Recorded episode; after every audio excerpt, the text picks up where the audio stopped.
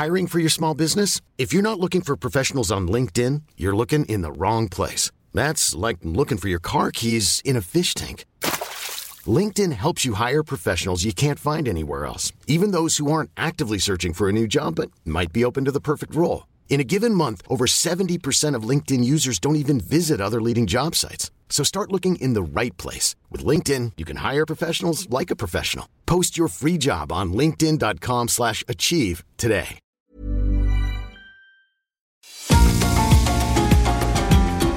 GastroLab es un lugar donde cabemos todos. Aquí encontramos historia, recetas, producto, materia prima, vinos y un sinfín de cosas que a todos interesa. Ya que con cocina y vino se aprende en el camino. Déjate llevar por el chef Israel Arechiga a un mundo delicioso que da como resultado GastroLab.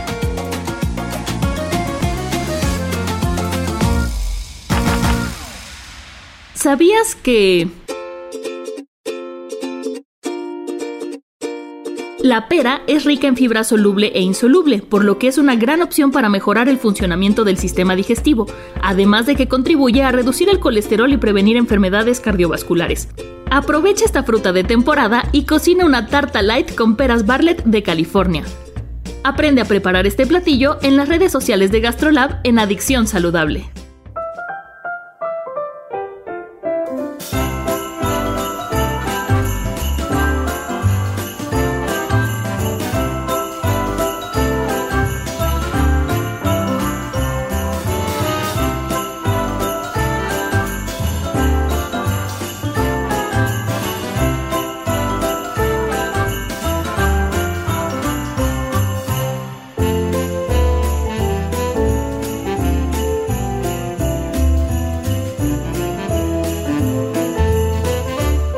Amigos, ¿cómo están? Ya es fin de semana y el ambiente no huele. Mi querida Miri, mi querida Marianita, apesta a Navidad.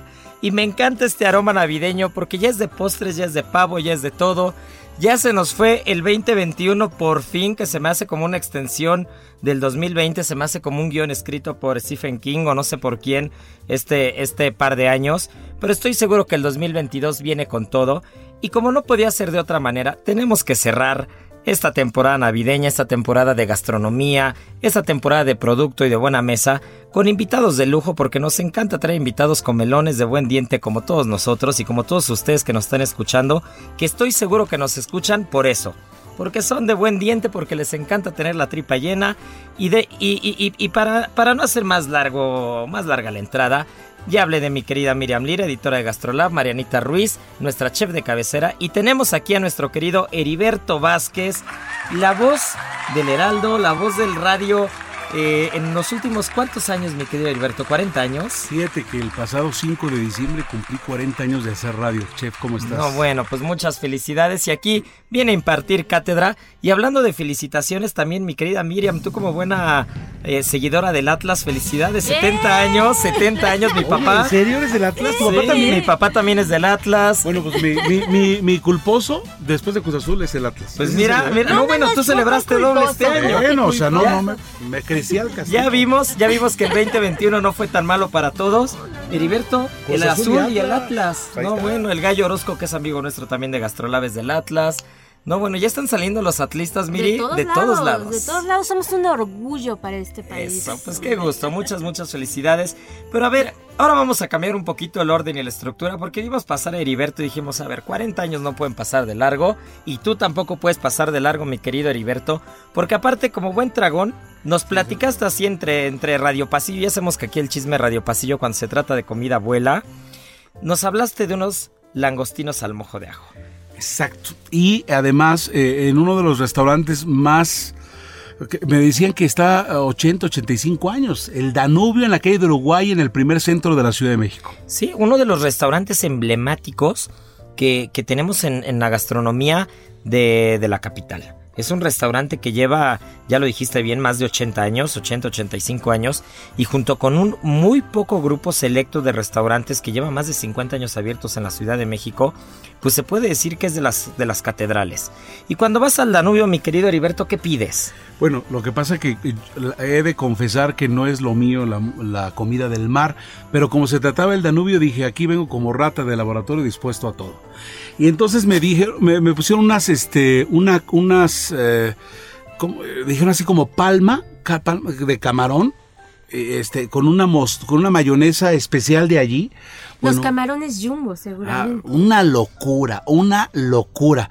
Y aquí viene un dato. Después trajeron una sopa verde que con perejil y con, es una cosa de, y delicioso, ah, fíjate, y a mí no me gusta, eh, o sea, yo soy carnívoro, o sea, ponme un ribeye y no perdono, ¿no? O sea, se me sale lo picapiedra o lo neandertal, pero el pescado como que no es lo mío bueno. Y después dice, no, pues langostinos, aquí lo bueno, bueno. Y después me tomé y, empezamos a platicar y les conté que mi mamá se apellidaba Lorrabaquio. Oye, no, te vamos a poner, y me trajeron una cosa que tú sabes bien, me trajeron también un licor de, del País Vasco. Que... Seguramente sería un pacharán. A eso, un ¿eh? Yo sabía que no te lo sabías, sí, ¿eh? sí, sí, sí. ¿Cómo se llamaba?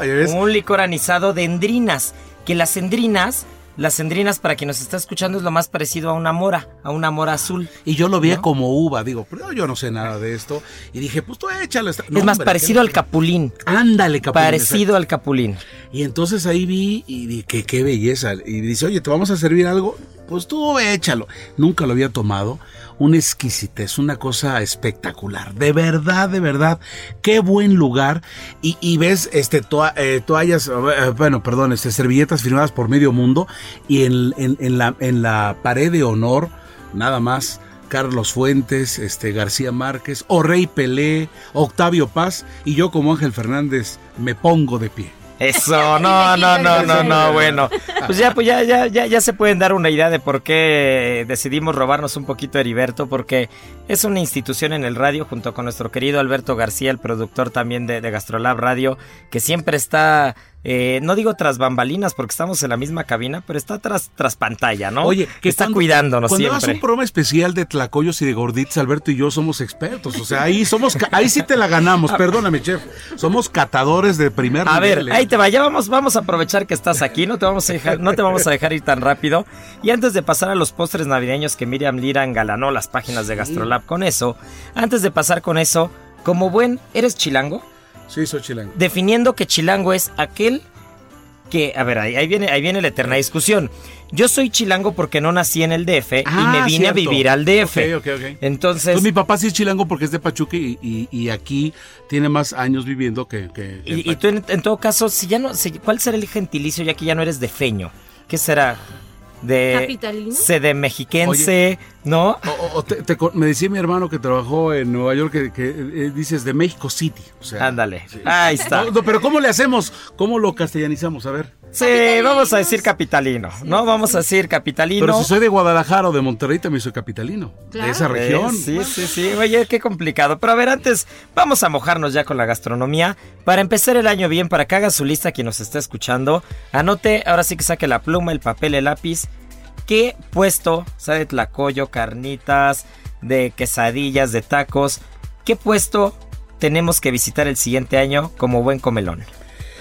Yo diría que el Vipsito en Avenida Universidad, en la Ciudad de México, los tacos al pastor, son una locura. Son una delicia. Yo tengo que confesar que cada que regreso al aeropuerto de la Ciudad de México, en vuelos ya, ya en la noche, porque si llegas a las 8 o 9 de la noche es imposible la ciudad y el aeropuerto, pero, pero si llegas a las 11, 12 de la noche, está a 12 minutos, literal, me van a escribir a decir, tienes razón, son 12 minutos del aeropuerto al Vilcito y los tacos de pastor son una delicia. Son una delicia. Además el lugar es bien particular, ¿no? O sea, este lugar que por el día es un taller mecánico y por la noche se convierte en taquería, solo México Mágico tiene ese tipo de cosas. Y comes en el cofre del coche, ¿eh? Yo 100%, llego, me siento en el cofre de mi coche, pongo ahí la salsa, los tacos y te pones a comer y echas Y cotorreo. los y que no parados, porque nada más hay como ocho banquitos. Sí, Todo el sí, mundo sí. sabe que va incómodo, pero va a comer delicioso. De aparador. Eso es de tacos. Ahora ya dijiste que tú y mi querido Beto son los reyes del tlacoyo y de la quesadilla. A ver, ¿dónde hay unos buenos tlacoyos? Pues yo te diría que aquí eh, sobre Félix Cueva ya descubrí un muy buen lugar de tlacoyos detrás de Liverpool. O sea, ahí están muy Ah, bastante cerca de aquí de Carrachi. cerca, sí. Nosotros estamos transmitiendo desde Torre Carrachi. Sí, claro.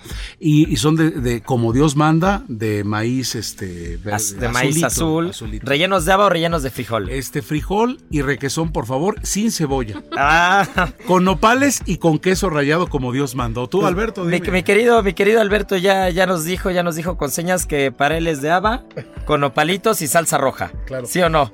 Ya está, ya está. Ya dijo si- que sí, si le- atiné, le atiné a si la tú le primera. empujas al lado de una gordita de chicharrón Híjole. con, con una Uy. salsa pasilla roja, Es más, Marianita nos va, Marianita nos va a guiar con esto. Hay unas gorditas muy cerca de Mixcoac, que son las que están en Barranca del Muerto y Universidad. No, Barranca del Muerto y Revolución. ¿No? Hay unas gorditas que son de pastor. No, pero es antes de Barranca, sí, es en el mercado de Miscuac, lo de los hermanos Luna, ¿no? Esas. que son las gorditas de chicharrón y aparte le puedes poner o suadero, o pastor, o carnitas. No, güey. E igual en Revolución están las acazonapan. Son mis favoritas. ¿Qué Me gustan son más. bárbaras! Con carnitas, híjole. Y hay de suadero también. Para todos los dragones, bueno, las gorditas de chicharrón es como nuestra Biblia, nuestro día a día. Herejes hoy, me vale gorro, pero bueno, es que son deliciosas. Pues mira, justo. Déjame comentarte algo. Yo, yo cuando era niño y de repente veía a los héroes y a ver cuál es su última voluntad y vi la telenovela El Carruaje en los 70 y te imaginaba los grandes héroes y el cine mexicano de Emilio Fernández, diría, y pensé de niño, ¿cuál sería mi última voluntad? ¿Y sabes qué pensé? Unos tacos al pastor o un tlacoyo. De verdad, ¿eh? Y las, las sostengo. ¿Y o sea, las nada de que un whisky y un tequila y un cigarrito. Miriam, Nada. tu última voluntad Gastronómica, gastronómica. 100% una gordita de chicharrón, al lado un pozole y del otro lado una birria. No, bueno. Marianita, No, yo tacos, yo siempre tacos. ¿Sí? O hay un local muy famoso que está sobre lo que era como el ex camino hacia Santa Fe, que se llama que Avenida Toluca. sí, Avenida Toluca. Avenida claro. Toluca. ¿Desierto de los Leones? No, no, no, sobre por, por observatorio, por alta Ah, ya más ¿Dónde para está? allá. Exacto. Por Rómulo Farril, por esa zona. Mm, como ¿Hacia el metro observatorio? Exacto, ¿Por el ABC o? es por el Metro Observatorio, pero sobre Avenida Camino Viejo hacia Santa Fe. Sí, sí. Se llama así, donde hay una, como un multifamiliar que es del seguro del ISTE. Y sobre esa calle hay un local que vende, solo vende quesadillas y tlacoyos. Ya se me hizo agua Ya la se te hizo boca. mala boca. Oye, una vez voy a un viaje a Guadalajara y me dice el chofer, oye, este, paso por ti después del desayuno. Le digo, oye, oye, me estás ofendiendo. Quiero que me lleves a donde tú desayunas. Y me llevó unos tacos en Guadalajara, que, que- tacos de panela. que es? Es un queso panela enorme y te avientan lo que conocemos aquí en México como, como la chicalada. Entonces es frijol, el pedazo de panela y, la, chi- y, y eso como chicalada. Bueno. Bueno. Uf, qué delicia, qué delicia. Suena bien. No, bueno, para A mí. ver, dinos tú, por favor, chef, que, te hemos escuchado con delicatessen, pero a ver, da- danos tus insultos culposos. Ahí les va, ahí les va mi, mi paseo de, de- de mi última comida si tuviera que elegirla. Una torta del Turix de cochinita de pibil, ay, ay, pero bañada en habanero y bañada así cebolla, pero para aventar que parezca más torta de cebolla que de cochinita. Qué rico. Unos tacos campechanos de los gitanos de Tizapán San Ángel cerca del Itam, que están ahí en calle Frontera, que son una delicia. Del de probablemente, lado la, de sí, sí, probablemente la mejor salsa roja de una taquería que hay en el país, porque es de esas salsas rojas que pican lo justo, no pican demasiado, y puedes bañar el taco y es una delicia. Y, ay, me la ponen difícil, me la ponen difícil, pero yo diría que un pambazo. Un pambazo de donde sea bien, bien, bien doradito, como en comal, con costrita, que lo muerdes y es crujiente por fuera.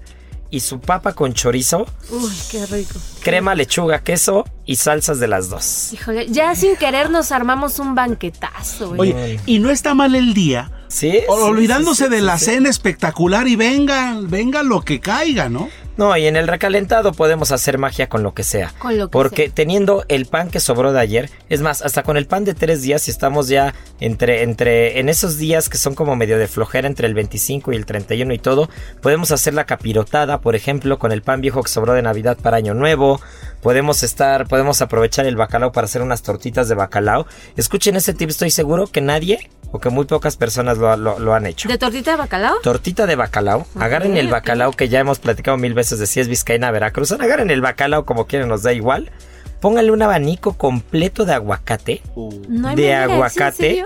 Y una salsita tatemada de habanero. Y se echan la tortita de bacalao crujiente con aguacate y habanero. Suena espectacular. Bueno, me van a escribir. Me van, a me van a escribir para decirme esto es un acontecimiento. Tomen nota, ¿No? tomen nota. Y si sobra pavo, por ejemplo, con el pavo que sobra, que queda pegado al hueso, la mejor carne es la pegada al hueso. Siempre. Entonces agarren el pavo, desmenucen el pavo y hagan unas flautas y le echan una salsa roja martajada, un poquito de crema de rancho, de esa espesita acidez, con, con acidez, aguacatito. Para mí el aguacate arregla lo que sea. Claro. Aguacate. Y se echan eh, unas, unas flautitas de pavo, por ejemplo, con el que sobró.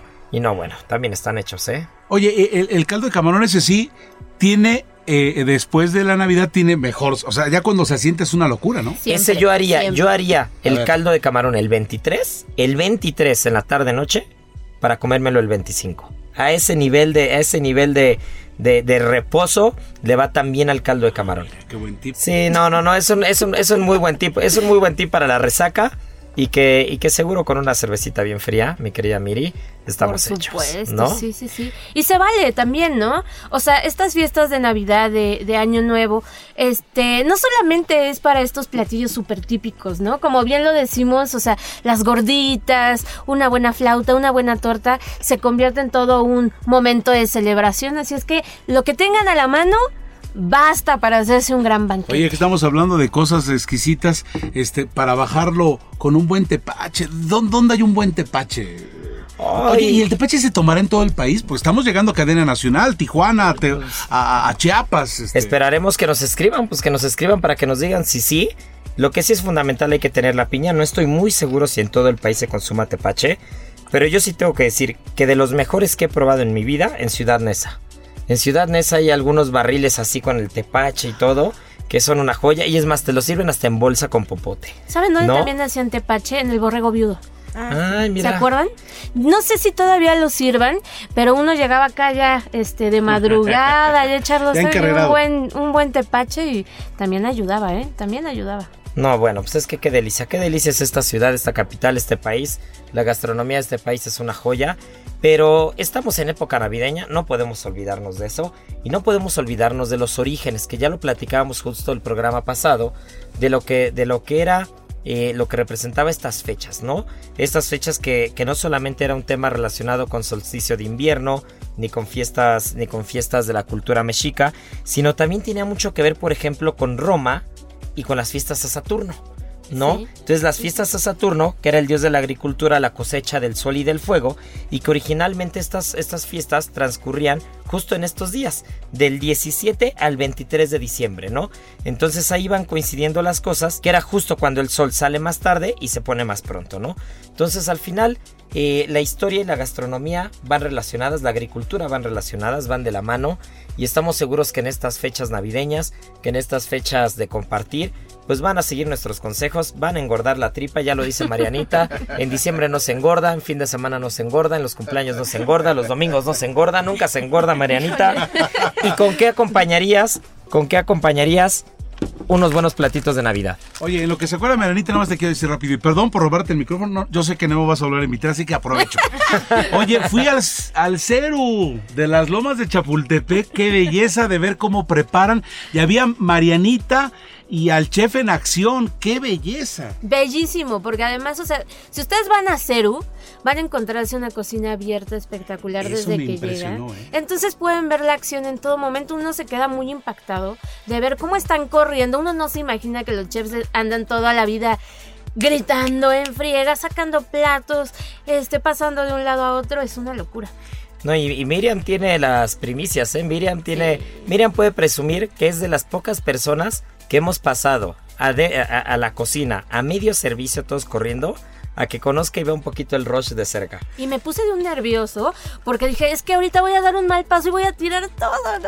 No, no, no. Oye, es un lugar sagrado para ustedes, ¿no? Sí, la cocina es sagrada para nosotros. Y esta, y justo esta Navidad, ¿con qué vamos a brindar, Marianita? Considera. Eso, a ver, háblanos de la sidra. Eh, pues la palabra viene del latín y en hebreo significa bebida embriagadora.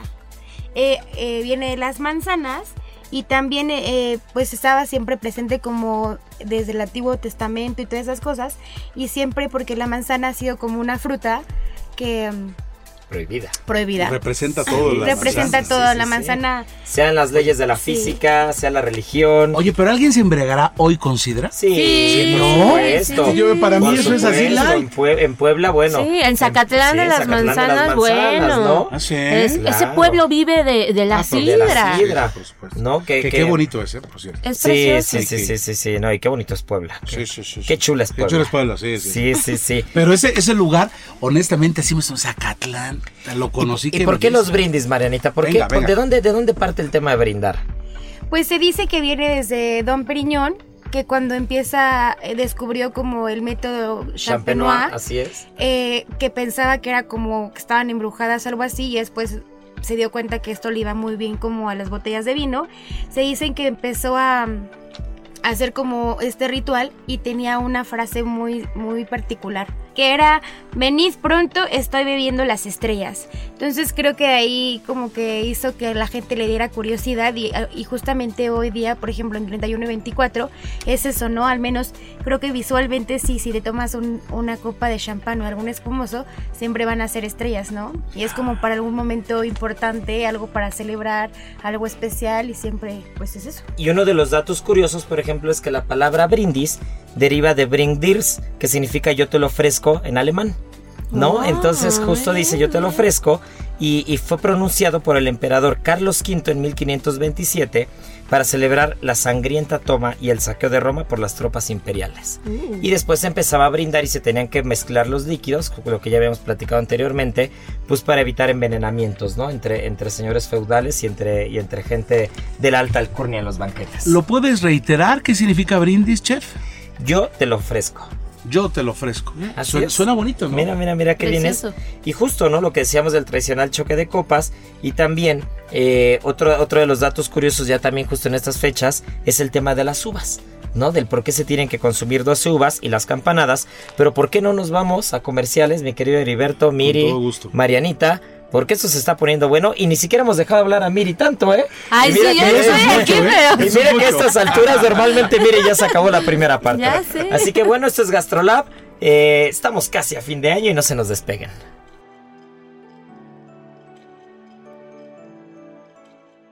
Comer es una necesidad, pero degustar un arte. ¿Sabías que...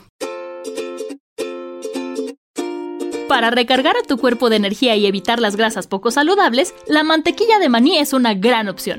Sus lípidos monoinsaturados te ayudarán a mantener un corazón saludable, especialmente si la acompañas de chocolate amargo. Aprende cómo preparar este nutritivo snack con el toque dulce de la vainilla y miel de maple a través de las redes sociales de Gastrolab en Adicción Saludable, porque la comida rica no tiene que ser aburrida.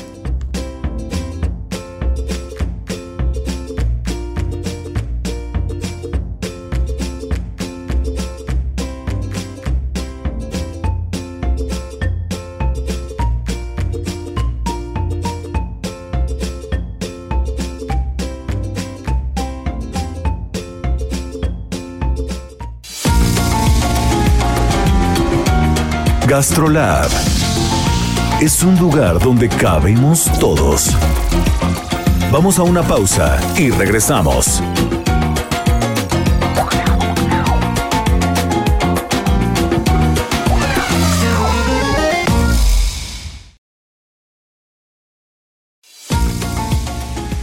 Gastrolab, estamos de regreso.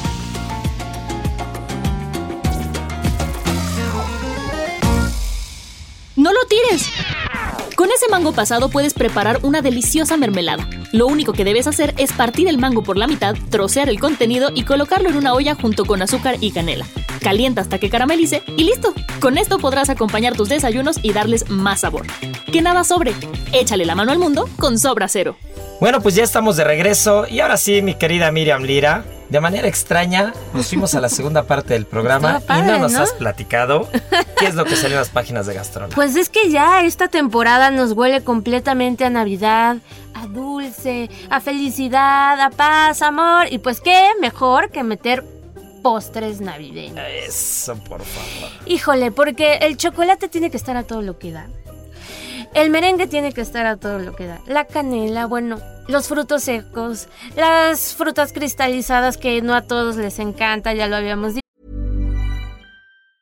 I'm Sandra, and I'm just the professional your small business was looking for. But you didn't hire me because you didn't use LinkedIn jobs. LinkedIn has professionals you can't find anywhere else, including those who aren't actively looking for a new job but might be open to the perfect role, like me. In a given month, over 70% of LinkedIn users don't visit other leading job sites. So if you're not looking on LinkedIn, you'll miss out on great candidates like Sandra. Start hiring professionals like a professional. Post your free job on linkedin.com/achieve today. pero eh, siempre están presentes, ¿no? Entonces nos fuimos con los postres navideños que como tú ya estabas mencionando muy al principio del programa, pues tienen mucho que ver su historia y su origen con el solsticio de invierno.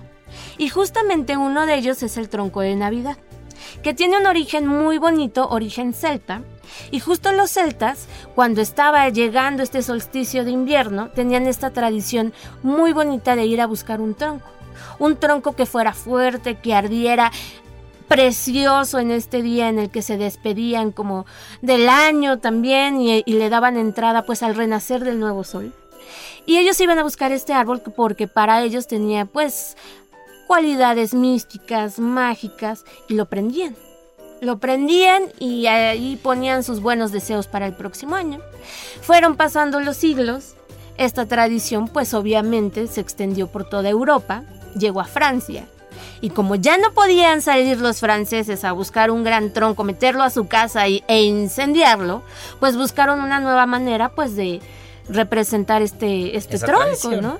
Y pues los franceses, amos y dueños de la repostería, pues decidieron hacer un pastel en, forma, forma de, de tronco, lleno de chocolate, lleno de merengues, llenos de ah, deliciosas y ricas eh, preparaciones. Y pues así es como surge el tronco navideño. ¿Cómo se hace un tronco navideño, Marianita? Tú que eres la repostera aquí de Gastrolab. Tú que eres la dueña ver, de la tú que eres la técnica. dueña de la técnica. ¿Qué se puede hacer? ¿Qué tan fácil es hacer un tronco navideño en casa? Ah, pues muy fácil. A ver, echa- échanos un tip. échanos un tip para quien nos está escuchando y quiera animarse a hacer un tronco navideño en casa. Eh, pues yo les recomendaría que ocuparan una receta de un bizcocho muy airado, de una esponja, y que ya que la terminaran le echaran como un chorrito de agua. A ver, te voy a interrumpir, perdón, pero muchos de nosotros no tenemos mucha idea de repostería. ¿Cuál es la diferencia entre un bizcocho normal y uno muy aireado? El bizcocho es un poquito más, la miga es un poco más cerrada. Y una esponja es como el que se ocupa más para el milo, para el mil hojas, no, para el tres leches, que es una miga eh, pues más espaciada para que entonces le pueda entrar eh, pues toda la leche. ¿Y cómo logras ese, ese aireado? ¿Cuál es la diferencia? ¿Es, es, tiene mayor, tiene más huevo, menos huevo, tiene más batido, menos harina? Eh, no, el bizcocho generalmente lo hacemos como montando, separas las, las yemas, las claras y montas las dos y luego las juntas. Y para las esponjas normalmente llevas este polvito... Ro- de este- sí, royal, para hornear, no pasa este nada. Ajá. polvo para hornear que como al final como es un químico te va a hacer que, que el alveolo abra un poco más y te quede como más esponjoso. Entonces este es muy bueno por ejemplo para hacer un, un tronco navideño porque necesitas un bizcocho muy elástico. Entonces eh, ya cuando tengas como tu batido final le vas a- le agregan un poco de agua para darle como esta elasticidad y lo tienes que meter a hornear sobre la charola más derecha que tengas y tiene que ser como de un centímetro de grosor y literal lo hornearás como 5 minutos. Lo sacas y lo tienes que dejar a temperatura Ambiente. ambiente. Ahora, importante, tienen que tener como pap- eh, papel encerado o papel estrella para que lo puedan como voltear el bizcocho y le puedan separar como el papel del otro lado. Si no tienen, en, sobre la, una, una tabla que tengan, van a espolvorear un poco de azúcar y sobre ese lo van a voltear para que la, eh, el azúcar haga como una, como una especie de capa y lo puedan enrollar. Entonces ya después hacen como el relleno, que es importante que no lo pongan hasta la orilla, que dejen como dos, tres, dos sí, para o que cuando dedos. enrolles se recorra un poquito. Cuando lo enrolles, de esa parte se va a recorrer todo y con lo, como con el residuo ya pegue perfecto. ¿Es el mismo principio de un brazo de gitano? Es justo lo mismo. Es un brazo de gitano. Es un brazo de gitano, pero con rellenos diferentes. Y pues este tiene que llevar, obviamente, los merenguitos en forma de hongos que simulan justo los honguitos. Ay, qué bonito. Qué bonito. Marianita nos debería de pasar sus redes sociales para que le escribamos todos cuando Sí, estamos a ver, échanos tus redes sociales, Marianita, así venga, de- para que te demos Ya lata cuando estemos, sí. Sí, Ya se me cortó el turrón. Sí, ¿Qué hago? Eh, claro, búsquenme en Instagram como arroba soy Mariana RZ y claro que sí, con mucho gusto, ahí voy a estar para ustedes. Eso, Sí, bien. sí, sí, sí. Oigan, pues otro postre muy famoso, el panetone. Que levante Ay, la mano el a pan de Tony. Exacto. Que levante la mano a quien le guste o no. Ah. A mí, a mí sí me gusta, ¿eh? A mí, me gusta el panetone. A mí también. Y nos vamos directamente hasta Italia, específicamente a Milán. Y ya lo dijiste tú, nos diste una pista, porque esta historia es bien, bien particular y bien bonita. Y se va hasta 1490 ya en Italia. Un aprendiz de panadero que se enamoró de una doncella. Entonces él estaba pensando qué postre delicioso podía hacerle para poder conquistar su corazón.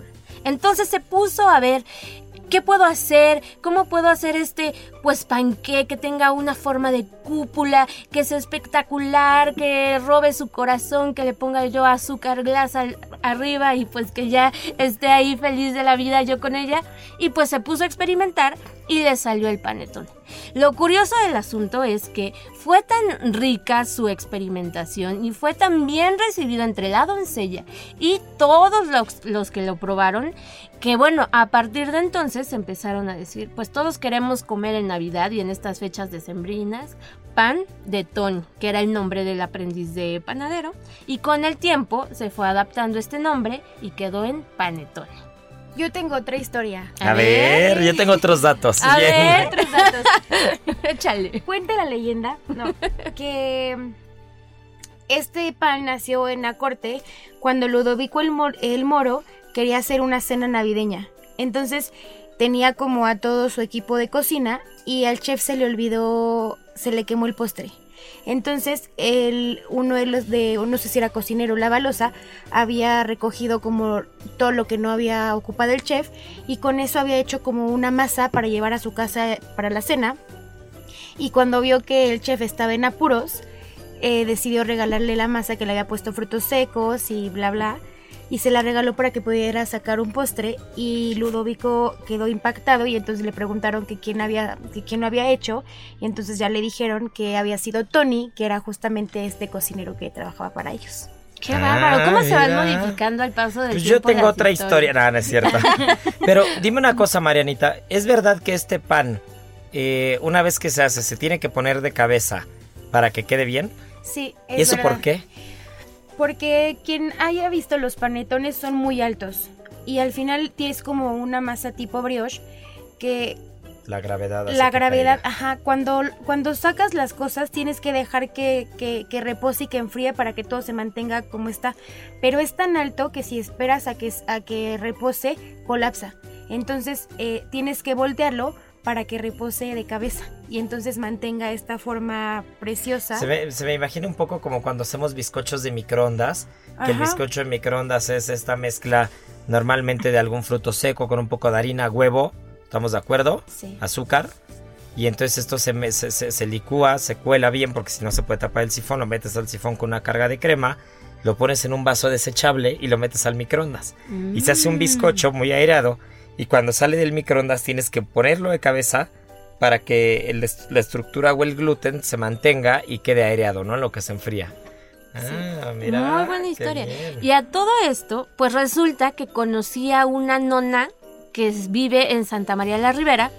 Tiene un restaurante bellísimo que de verdad tienen que ir a conocerlo. Se llama Mariachento. No sé si ustedes ya lo conozcan, pero si no, tienen que ir a conocerlo. Porque ella lo que hace ahí es que el panetone lo hace de con la receta típica, tradicional, es celosísima con ella, no le pasa a nadie, pues ni siquiera como la receta, ni, ni más o menos ni cómo se hace, pero los vende ahí, los hace deliciosos. Y me contó que ya hasta el panetone está en pláticas en Italia para tener su denominación geográfica e incluso Sí, de origen. geográfica, así es. Ay, pues la querida nona que, que Sí, por una cosa sí, u otra sí. se me, se me Sí. ha complicado tenerla en el programa. Es Justo, justo el último programa de Gastrolab en tele que, que íbamos a hacer este año lo iba a hacer con ella. Pero este se me complicó un poco las fechas, ya sabemos que porque hashtag, porque noviembre y diciembre, y ya no se pudo, pero estoy seguro que el siguiente año voy a ver a la nona, que, que es una de las maestras de la cocina italiana que hay en esta ciudad. Es una de las maestras, se llama Antonieta Di Pascale. Y pues bueno, ella defiende a capa y espada ser purista en su cocina. A mí se me hizo eso impresionante porque dije, o sea, traer eh, pues ingredientes italianos a una ciudad como la Ciudad de México es pues es complicado, ¿no? Y más ahora en tiempos de pandemia le ha costado mucho trabajo, pero ella es purista y dice, si no encuentro este ingrediente en el mercado, lo cosecho. Entonces, vayan a darse una vuelta a su restaurante, no se van a arrepentir. Y pues también de pasadita se pueden llevar unos panetones. No, bueno, pues habrá que darnos una vuelta. ¿Qué otro postre tenemos, mi querida El? Pavlova, la Pavlova. La Pavlova. Que Paulina Bascal, chef también de Gastrolab, es una de las expertas en hacer pavlova. La, la hemos visto hacer unas espectaculares. Y bueno, este es un delicioso postre de merengue, frutos rojos, cuyo origen siempre se lo disputa Australia y Nueva Zelanda. Esos dos países siempre andan diciendo, este, no, nosotros fuimos los primeros. La verdad es que nadie sabe a ciencia cierta quién fue el primero que lo preparó, pero bueno, entre ellos se echan siempre, siempre la bolita y pues lo hicieron, pues para hacerle un gran homenaje a una bailarina que vivió por ahí del año 1900 hasta 1930, que se llamaba Ana Pavlova una bailarina muy muy famosa, entonces para emular sus movimientos dulces, delicados, eh, pues decidieron hacer este postre que es riquísimo. También es difícil de hacer, Marianita, ¿no? No, es muy fácil. ¿Ah, también. Sí. Cuéntanos. Muy mal. Se nota que no somos reposteros ni Ya tú ni yo, sé, mi ya sé. Yo siento que es dificilísimo porque tiene que tener también como una cortecita un poco crujiente, ¿no? Eh, Justo lo que nos platicaba de los merengues, ¿no? La, el programa pasado. Sí, Sí, sí. básicamente las pavlovas es un merengue francés y tiene la gracia es que esté bien seco. Y eh, sí, la- eh, hicieron una pavlova justamente porque el, eh, la original es como en forma de, como de media esfera, simulando la, la faldita como el tutú de la bailarina.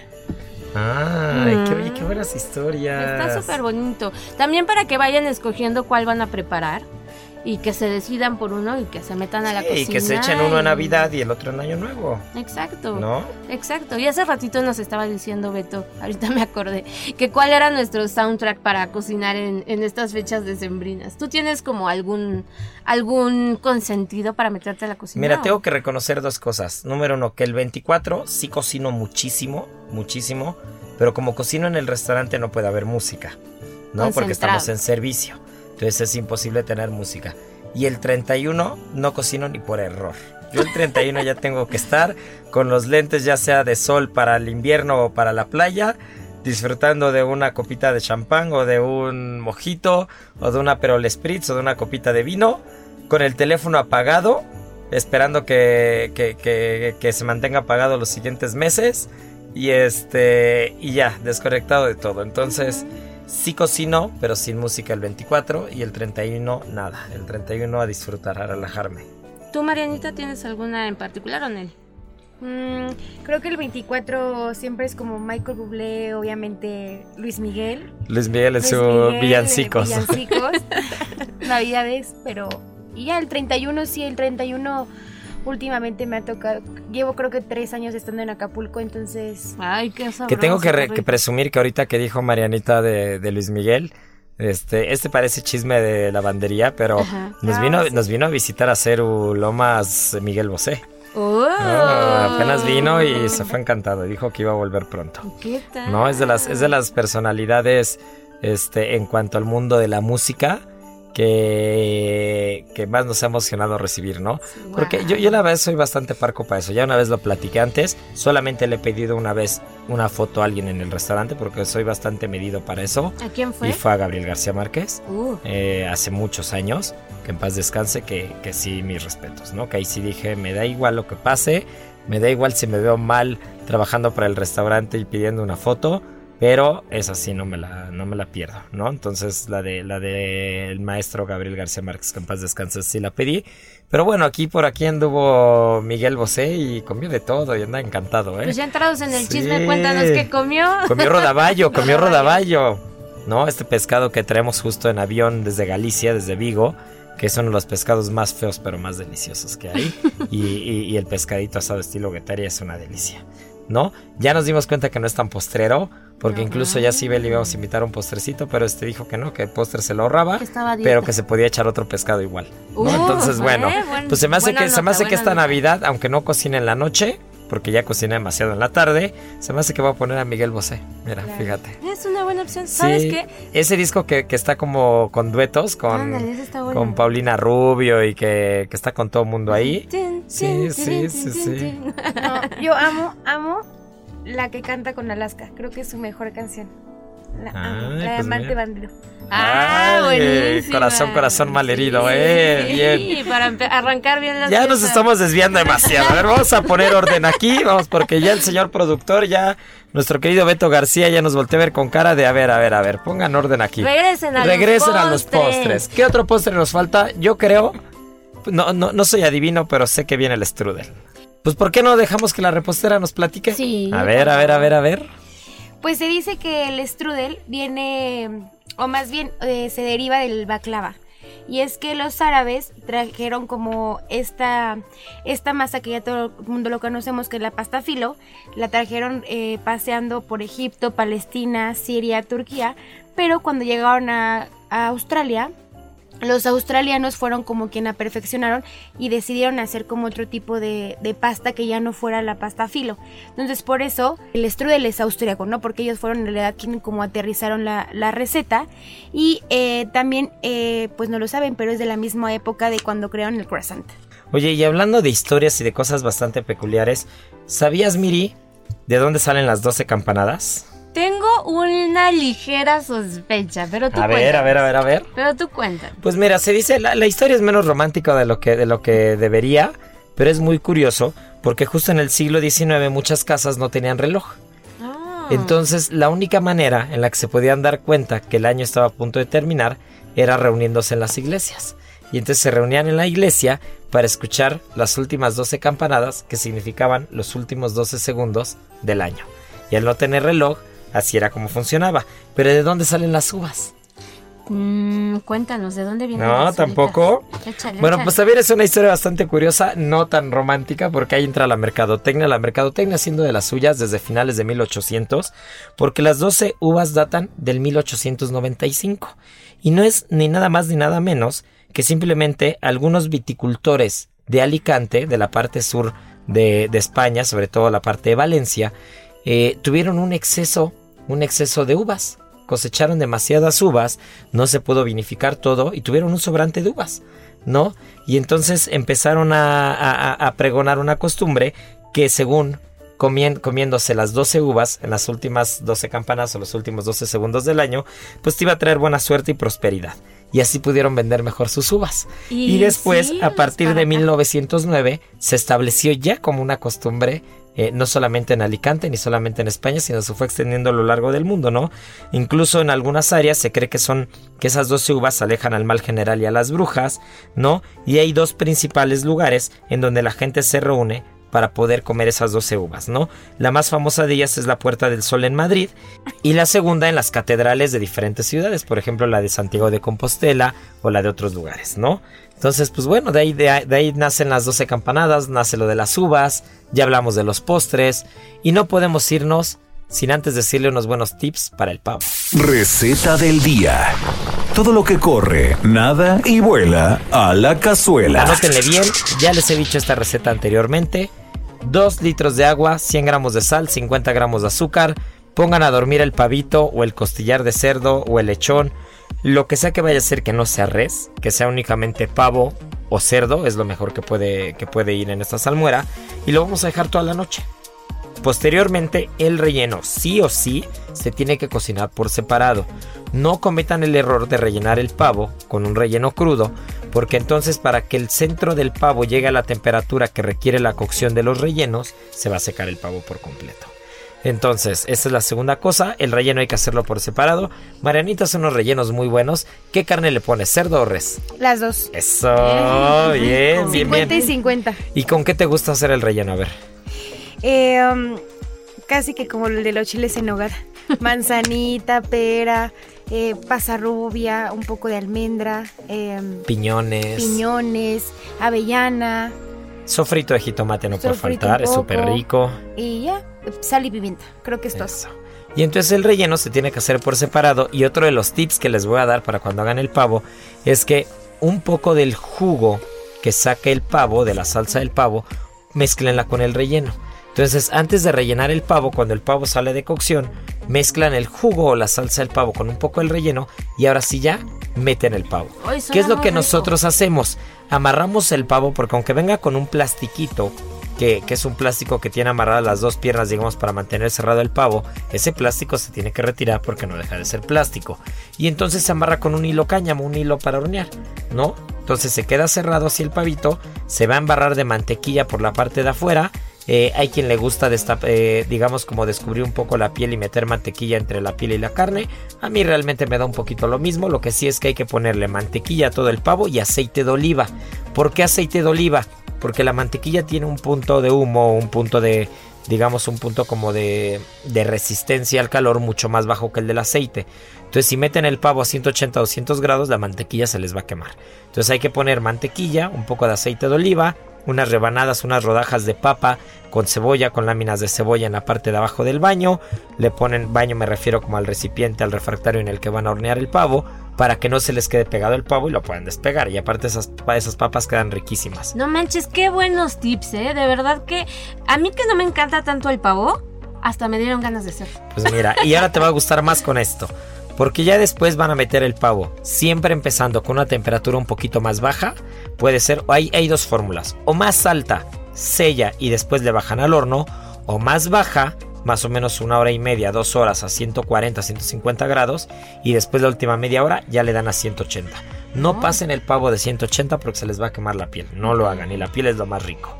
Y para quien no le gusta tanto el pavo, hágase una salsa de achiote.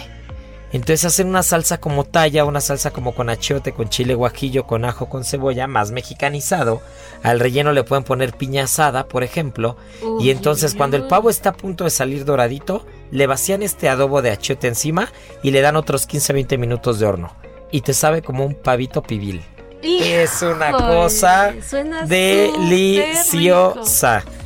Pero bueno, mi querida ya, Miri, Marianita, mi querido Heriberto, Alberto García, toda la gente que nos ha acompañado durante todo este año, nuestro querido sommelier Sergio Ibarra, que ha estado muy ausente estos últimos días. Eh, pues ha sido un gusto, ha sido un gusto escucharnos un año más. Esperamos de todo corazón que pasen unas grandes fiestas en compañía de sus seres queridos, de la gente que quiere, de la gente que los quiere. Disfrutan mucho, coman rico, disfruten los pequeños detalles, disfruten los postres. Recuerden que no se engorda en estas fechas, échense una buena copita de sidra, de champán, de vino, de, de lo que sea, un buen ponche, un buen té, lo que los haga felices, disfruten de verdad. Y, y pues nada, nosotros seguiremos escuchándonos en el 2022, mi querida Miri. Claro que sí, sí, sí, sí. Feliz Navidad a todos, amigos, los queremos mucho. Feliz Navidad, feliz Año Nuevo. Ha sido un gusto estar con ustedes un, un año más y nos faltan muchísimos. Aquí nos vamos a seguir escuchando y pues nada, disfrutar estos días en Y familia. que hagan muchos postres y te Hagan escriban. muchos te voces, manden fotos. escríbeme, manden fotos y checamos todo. Pues muy bien. Y bueno, pues no me queda nada más que agradecer igualmente a nombre de la producción, a nombre de todo el equipo. Eh, ha sido un gran año y el que viene va a ser un mejor año. No nos despedimos, pero la siguiente semana estaremos pasando las mejores entrevistas y los mejores programas del año lo mejor vamos a agarrar cachitos de todo lo que nos gustó, pues porque también, este, también necesitamos un poquito de descanso, ¿no? Entonces vamos a echar unos buenos brindis también. Les mando un fuerte abrazo. No hubo adivinanza ya este fin de año, pero sí quiero felicitar al ganador de la semana pasada porque nos escribió desde Guadalajara y en dos segundos, en dos segundos ya estaba contestando la respuesta correcta. Nuestro querido, nuestro querido Luis Gerardo Montero, que también es cocinero allá en Guadalajara, ¡Eso! que ya tendremos oportunidad de irlo a visitar por allá. Muchas felicidades. Ojalá le vaya al ya Atlas. nos pon- ya- ojalá y le vaya al Atlas, estoy totalmente de acuerdo. Y este, ya nos pondremos en contacto con él para, para darle su regalito de fin de año. ¿No? Un fuerte abrazo. Gracias por escucharnos. Feliz Navidad, feliz Año Nuevo. Y más en estas fechas todavía. Tripa vacía, corazón, sin alegría. Aquí concluye otra emisión más de GastroLab, el lugar donde cabemos todos. Esta es una producción de Heraldo Media Group.